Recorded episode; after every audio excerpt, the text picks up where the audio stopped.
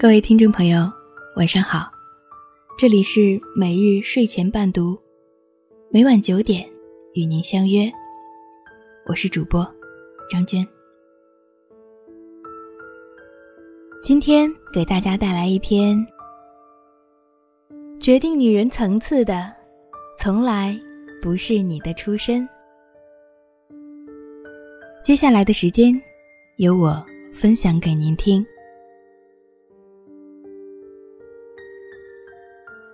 十八岁前靠父母，十八岁后靠自己。人生就像一场马拉松，决定输赢的不仅仅是起跑线，更重要的是速度与忍耐力。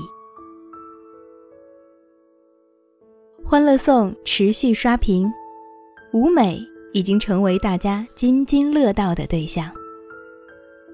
如果将舞美划分为三个层次：高颜值、高智商、心底善良、乐于助人的安迪，和机灵鬼怪、敢爱敢恨的曲筱绡，处于上层；性格内敛、乖巧懂事的关关，处于中层；虚荣拜金的樊胜美，和智商情商双低的傻妞邱莹莹。处于下层。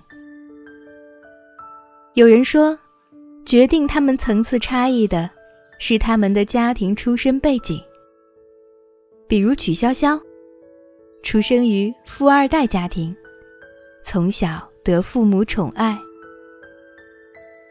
所以她性格张扬任性，无拘无束，敢爱敢恨。与别人交流时。从来都是轻松自如、大方得体，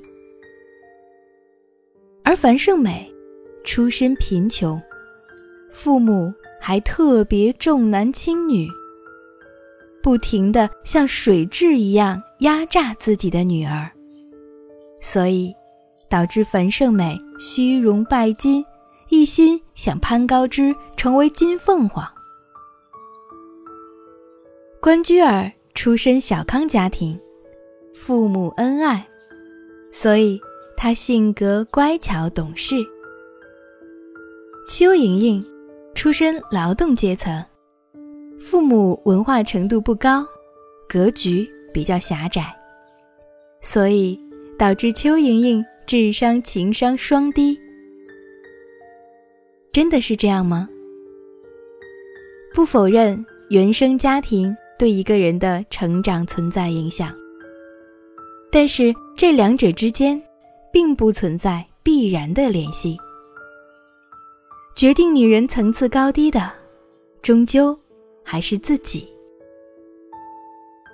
剧中的樊胜美不仅漂亮，而且聪明。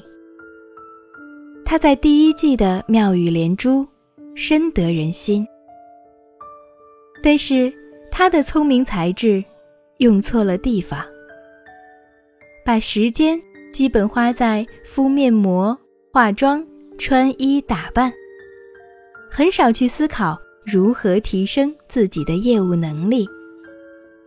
三十多岁依然在一线城市拿着八千元的月收入，樊胜美经常出入一些高端场合掐尖儿。高不成低不就，好不容易碰到一个愿意为他花钱的，却是一个已经结了婚的花花公子。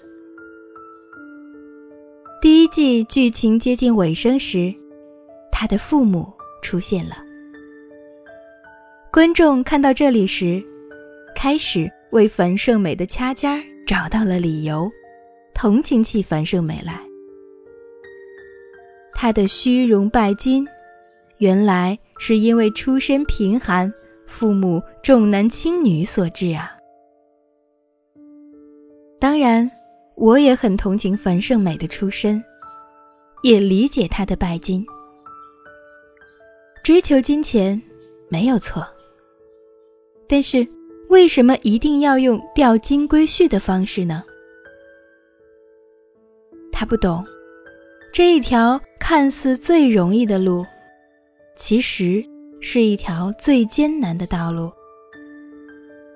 他没有弄清这样的一个事实：强强联合、门当户对，才是社会丛林的普遍法则。你想要跻身富人层，那你首先要成为富人。认知错误，努力白费。樊胜美寻寻觅觅，不仅没有钓到金龟。还白白搭进了自己的青春，耽误了事业和爱情。那些把希望寄托在别人身上，通过走捷径翻身的女人，不是高层次的女人。高层次的女人明白这样一个道理：求人不如求己。当樊胜美向安迪。抱怨王百川无车无房时，安迪奇怪地问：“他有没有房子，有那么重要吗？”其实，安迪的潜台词是这样的：为什么不通过自己的努力去挣房子呢？如果樊胜美把这些时间用在去钻研业务、提升自己的能力，修炼自己的真本事，那将会是另外一种结局啊！出身贫寒的人特别多，中国一抓一大把。通过自己打拼，跻身成为富裕阶层的人也特别多。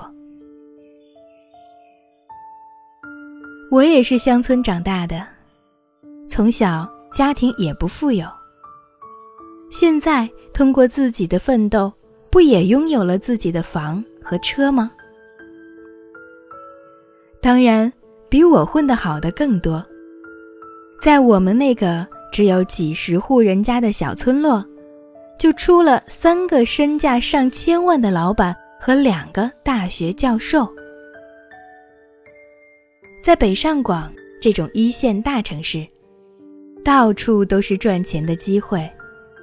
就是看自己能不能抓得住。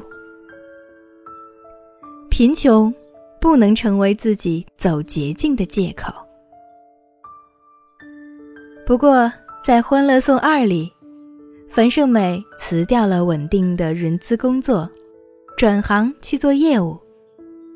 看来，在第一季，他所经受的那些失败打击和周围朋友给予的支持。让他看到了自己的不足，他在慢慢成长。曲筱绡被划分为上层，不是因为他出身富足，而是他的认知，他的为人。同样是富二代出身的曲连杰，花天酒地，不学无术，到处玩弄女人。而曲筱绡完全不一样，她工作拼命，为了拿到国外的项目，熬夜看英文资料。过年时期，还飞去国外谈生意。她机灵聪明，别人解决不了的问题，一到她手就迎刃而解。王百川见到曲筱绡和工人周旋的一幕时，也忍不住对她赞不绝口，夸她会处理人际关系。曲筱绡敢爱敢恨，一旦爱上，便死心塌地。即使赵医生甩了她多次，她也不自卑，不放弃。虽然曲筱绡有很强的等级意识，看不起樊胜美，说她就是一个捞女。但是，当樊胜美遇到困难，曲筱绡会毫不含糊出手帮助。在樊胜美为了报复渣男而被带进派出所时，很快就托关系把她捞了出来。樊的父母。在上海车站走失时，曲筱绡热心的帮忙寻找。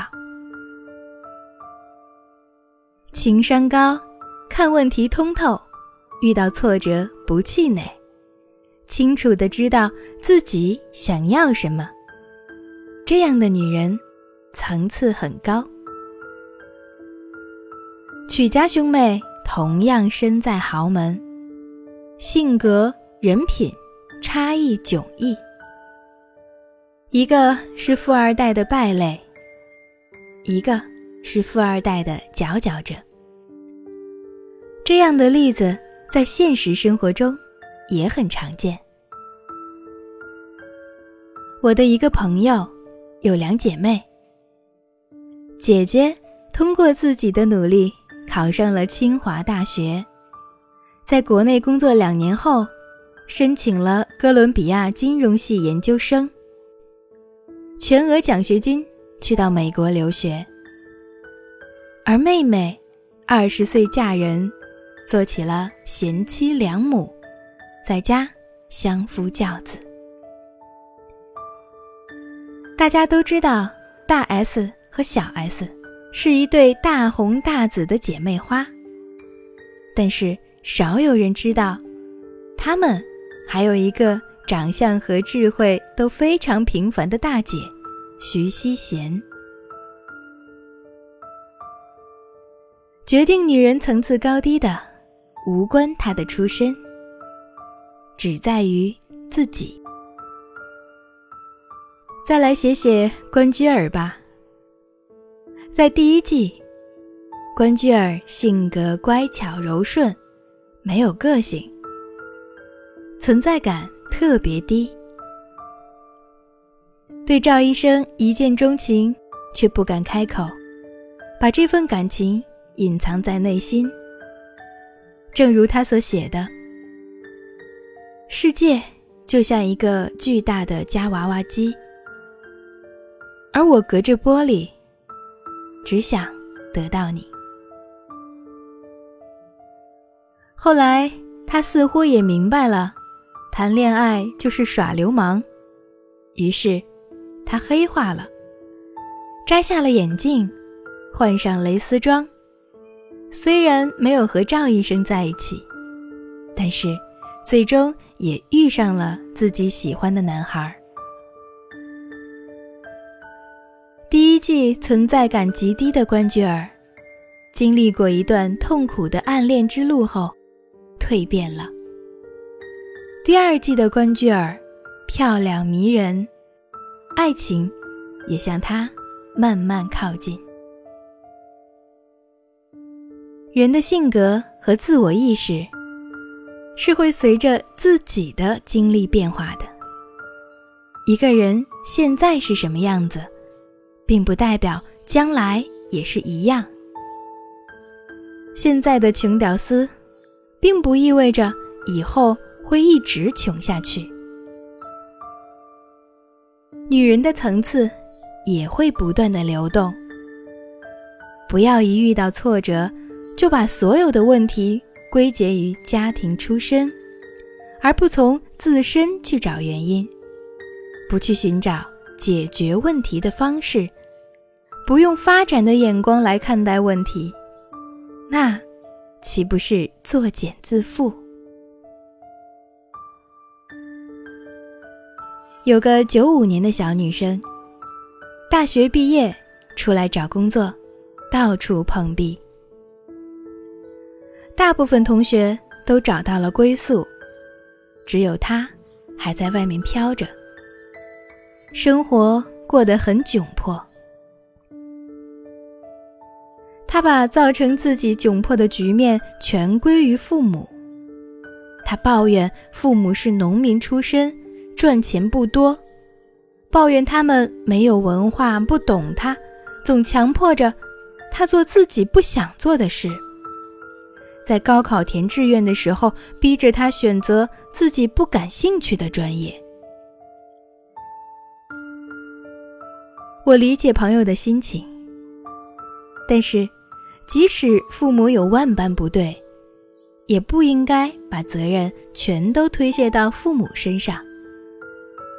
从自身找问题，用乐观的态度去面对人生，这才是正确的打开方式啊！有这样一句话说的很有道理：女人十八岁前靠父母，十八岁后靠的是自己。父母把你养到十八岁，就已经仁至义尽。接下来的人生，靠的就是你自己。不要为自己的失败找借口，不要为自己的懒惰找理由。我们每个人都不能抱怨自己的出身，没有好的家世，那就去创造好的家世。要知道，那些在雨里奔跑的。从来都是没有伞的孩子，脚踏实地的奋斗，人生的每一步都算数的。出身不能成为永恒否定今天的理由，更不能定义未来。不可否认，富裕家庭出身的孩子有着更高的起点。掌握着更丰富的社会资源，但是也不必太灰心丧气。人生就像一场马拉松，决定输赢的不仅仅是起跑线，更重要的是速度与耐力。王小波在《青铜时代》里说：“永不妥协。”就是拒绝命运的安排，直到他回心转意，拿出我能接受的东西来。记得，决定女人层次的高低，不是出身，而是你自己。今天晚上的故事就分享到这里，谢谢您的收听。每日睡前伴读。每晚九点，与您不见不散。晚安。背起行囊，离开故乡，我一个人踩着那陌生月光。别对我说收敛锋芒，坚持到最后也顽强抵抗。成功路上，非死即伤，但别妄想我举手投降。